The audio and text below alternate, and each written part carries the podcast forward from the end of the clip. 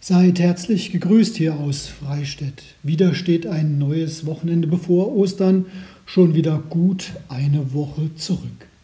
Habt ihr es mitbekommen? Sogar die Kanzlerin hat die Kirchen gelobt, ob ihrer vielfältigen Aktivitäten rund um Ostern, die den Menschen einfach versucht haben, Ostern näher zu bringen, auch ohne Nähe.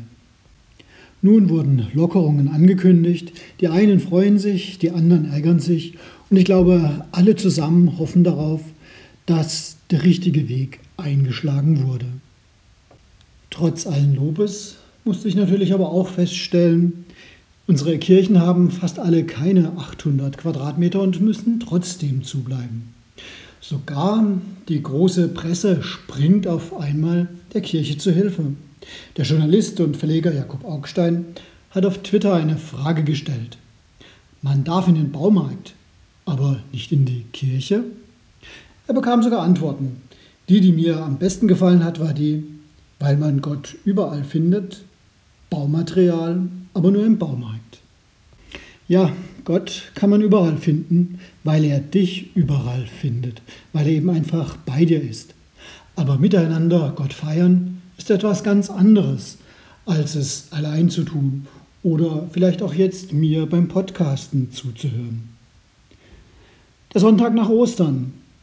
Wollt ihr euch mal an einem lateinischen Zungenbrecher üben?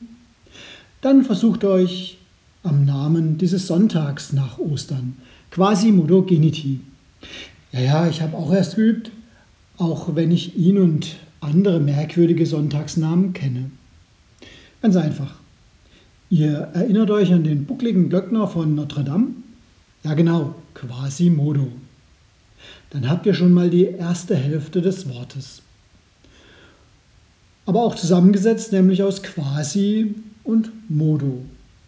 Nur noch Geniti hinten dran und fertig ist der Sonntag, Quasimodo Geniti. Fehlt natürlich irgendwie das Verständnis dafür, also die Übersetzung. Dazu muss ich ein wenig ausholen. Zunächst einmal war ja lange Latein die Sprache der Kirche. In den evangelischen Kirchen hat sich nach der Reformation die jeweilige Landessprache durchgesetzt. In der katholischen Kirche ging das mit dem Latein noch bis ins letzte Jahrhundert. Manche Begriffe aber sind auch bei uns geblieben. So zum Beispiel die Namen der Sonntage zwischen Ostern und Pfingsten oder grundsätzlich die meisten Sonntagsnamen. Die Sonntage zwischen Ostern und Pfingsten werden als die nach Ostern zusammengefasst. Der Anfang des jeweiligen Psalms für den Sonntag spendet nun den mehr oder weniger komplizierten Namen. So die Regel und gleich am Anfang die Ausnahme. Das gilt nicht für unseren ersten Sonntag nach Ostern. Da stammt das Wort aus der Epistellesung. Oh ja, Mann, schon wieder Latein. Epistel heißt einfach Brief und ist eine von drei möglichen Lesungen am Sonntag in jedem Gottesdienst. Da hätten wir Evangelium, also Lesung aus den Geschichten von und über Jesus, wird meistens genommen. Oder eben Epistel, Lesung aus den Briefen, die sich im Neuen Testament finden. Oder als dritte Variante Altes Testament, Lesung aus der ersten Hälfte unserer Bibel. Die Epistel, der Brief in unserem Fall, ein Stück aus dem Anfang des ersten Petrusbriefs und die geht nun so los, dass wir auf Quasimodo Geniti kommen. Wie neugeborene Kinder, Halleluja, so beginnt die Lesung. Der Text will einfach ans Osterfest erinnern dass hier neues Leben in Jesus Christus geschenkt wurde, Auferstehung. Die Gläubigen, insbesondere die Neugetauften, sollen sich wie neugeborene Kinder fühlen, nachdem durch die Auferstehung Jesu der Tod besiegt wurde. Hier klingt die Osternacht als einstiger Tauftermin an.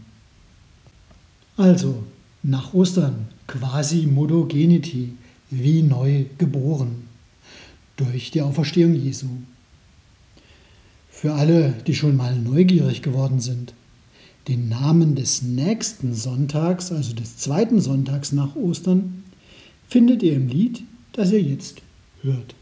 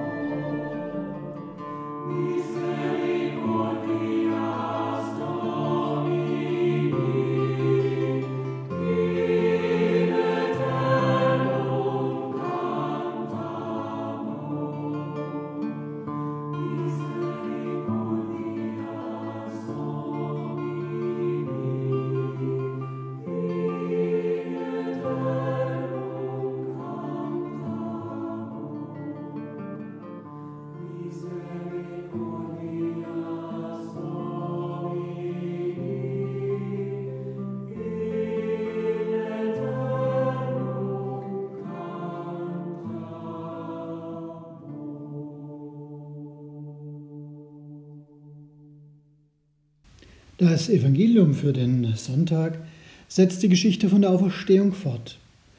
Im Johannesevangelium in Kapitel 20 könnt ihr es nachlesen. Da zeigt sich Jesus seinen Jüngern. Mehr wie einmal. Es war Abend geworden an jenem Sonntag. Die Jünger waren beisammen und hatten aus Angst vor den führenden Männern die Türen abgeschlossen.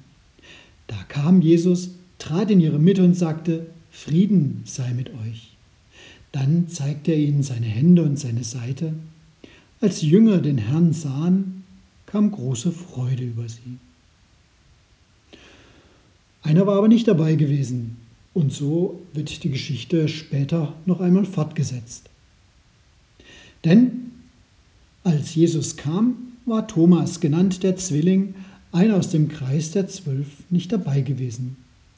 Die anderen Jünger erzählten ihm, wir haben den Herrn gesehen. Thomas sagte zu ihnen, niemals werde ich das glauben. Da müsste ich erst die Spuren von den Nägeln an seinen Händen sehen und sie mit meinem Finger fühlen und meine Hand in seine Seitenwunde legen, sonst nicht. Eine Woche später waren die Jünger wieder im Haus versammelt und Thomas war bei ihnen. Die Türen waren abgeschlossen, Jesus kam, trat in ihre Mitte und sagte, Friede sei mit euch.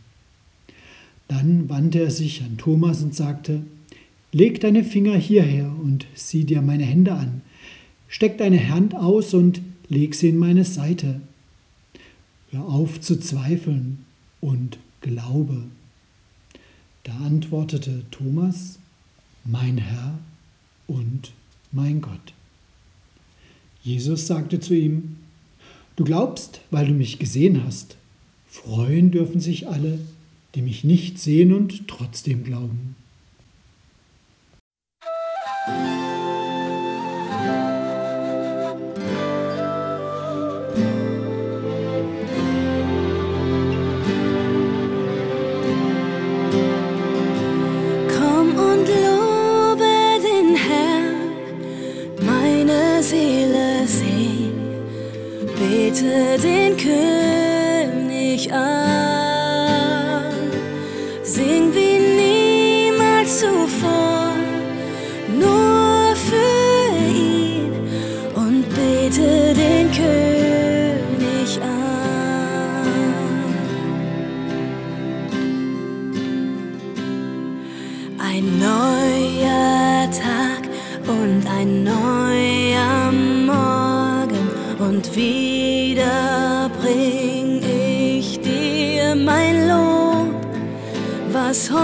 Vor mir liegt und was immer auch geschehen mag. Lass mich noch singen, wenn der Abend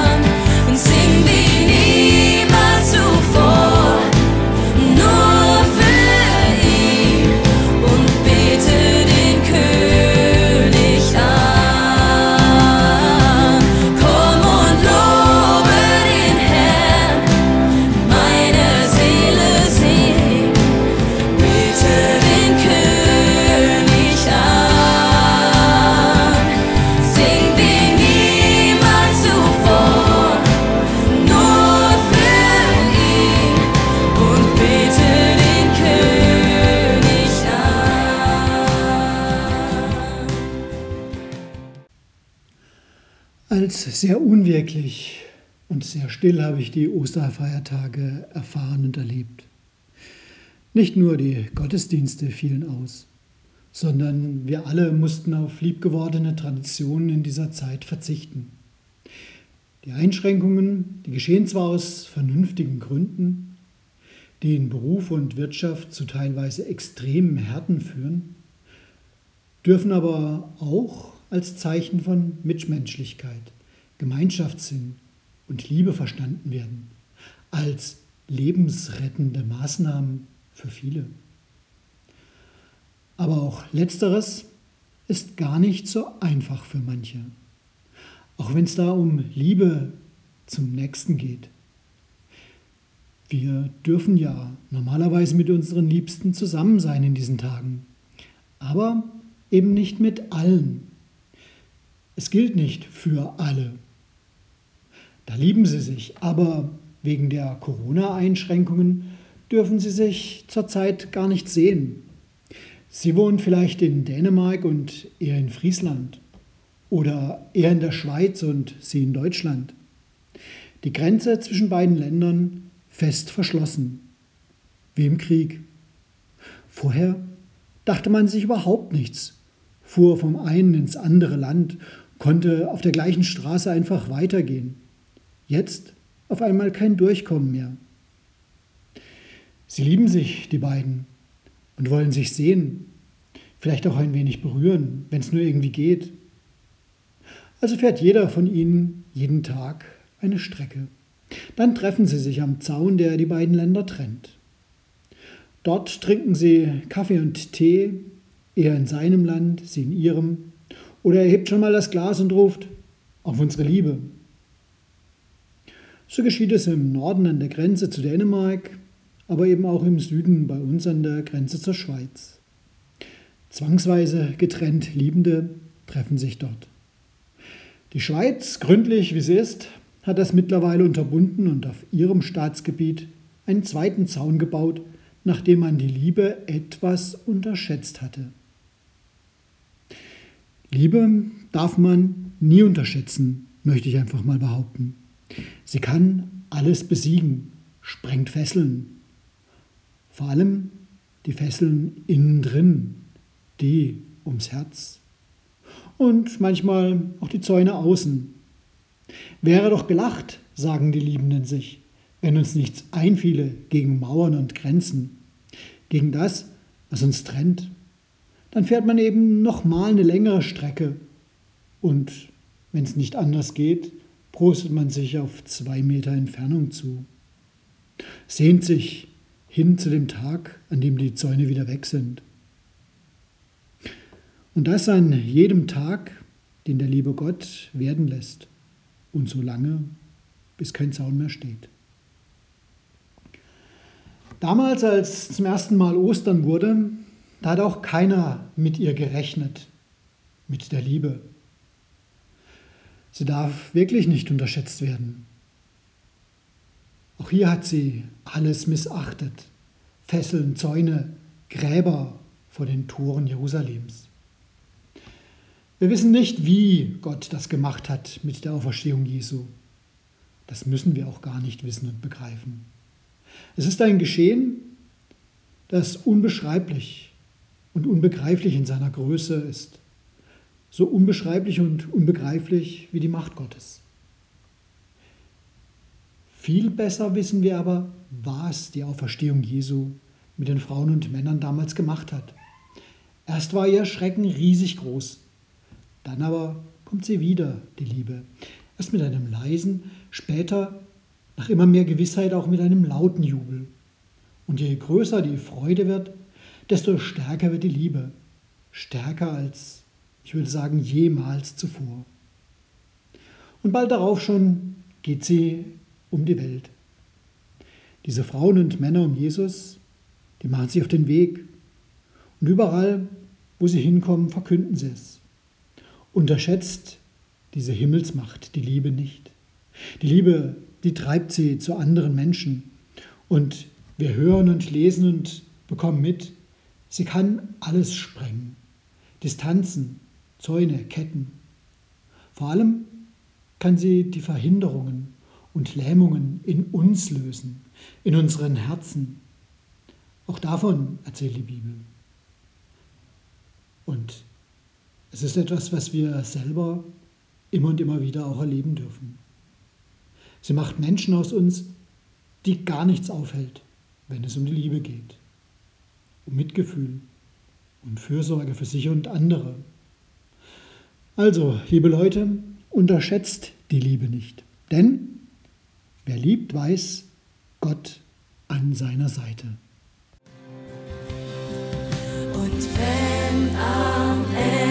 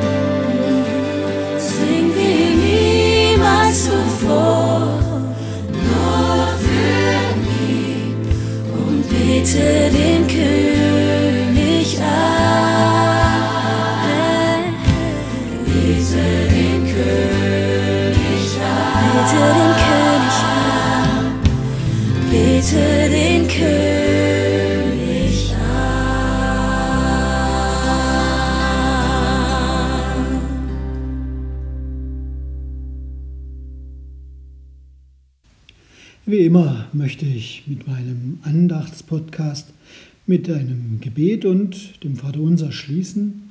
Und beim Vaterunser, da kannst du gerne für dich laut mitbeten oder auch leise. Gott, unser Schöpfer und Begleiter, lass uns deine Güte erfahren und bewahre uns in dieser Zeit. Ich bitte dich für alle, die erkrankt sind, und für alle, die in Krankenhäusern, Arztpraxen und Pflegeeinrichtungen arbeiten.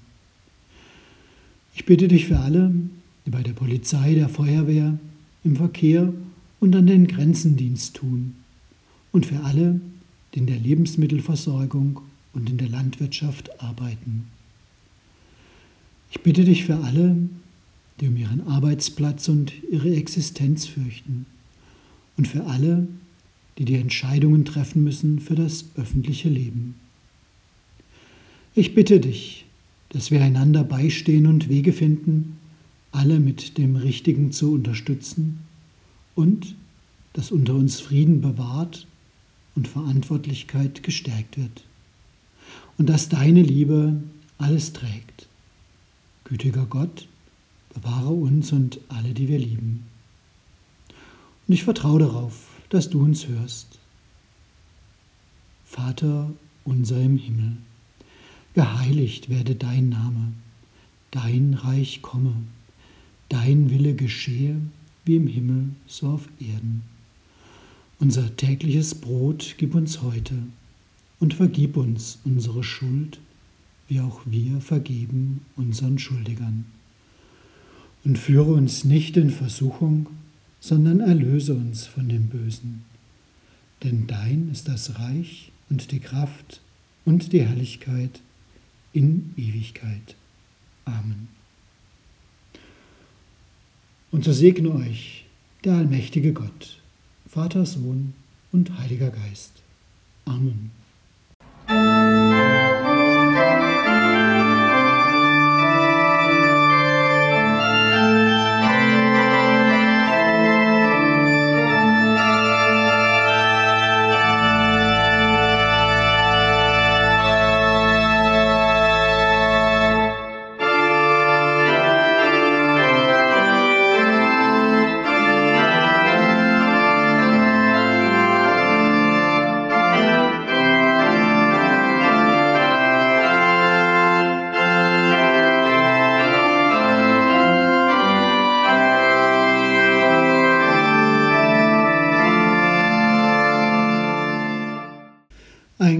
Schlusssatz, der bleibt mir noch. Ich weiß noch gar nicht, was zuerst online sein wird. Dieser Andachtspodcast oder ein ganz anderer Podcast. Wir werden am Samstag nämlich wieder eine Aufnahme in der Kirche starten. Diesmal nicht mit der Orgel, sondern ganz anders. Lasst euch überraschen. Es wird ein musikalischer Beitrag werden und ich hoffe auch so ein klein wenig Gespräch mit denen, die da extra dazu in die Kirche kommen und mit dem gebührenden Abstand, aber für euch etwas aufnehmen werden. Vielleicht klappt es ja sogar mit einem Livestream aus der Kirche, aber schauen wir mal. Denn das ist von so vielen Dingen abhängig. Ich kann es jetzt einfach tatsächlich noch nicht sagen, ob es klappen wird. Was auf jeden Fall klappt, ist, dass unsere musikalische Aufnahme auch als Podcast hochgeladen werden wird und natürlich auf unserer Facebook-Seite der Kirchengemeinden zu finden sein wird. Bleibt behütet.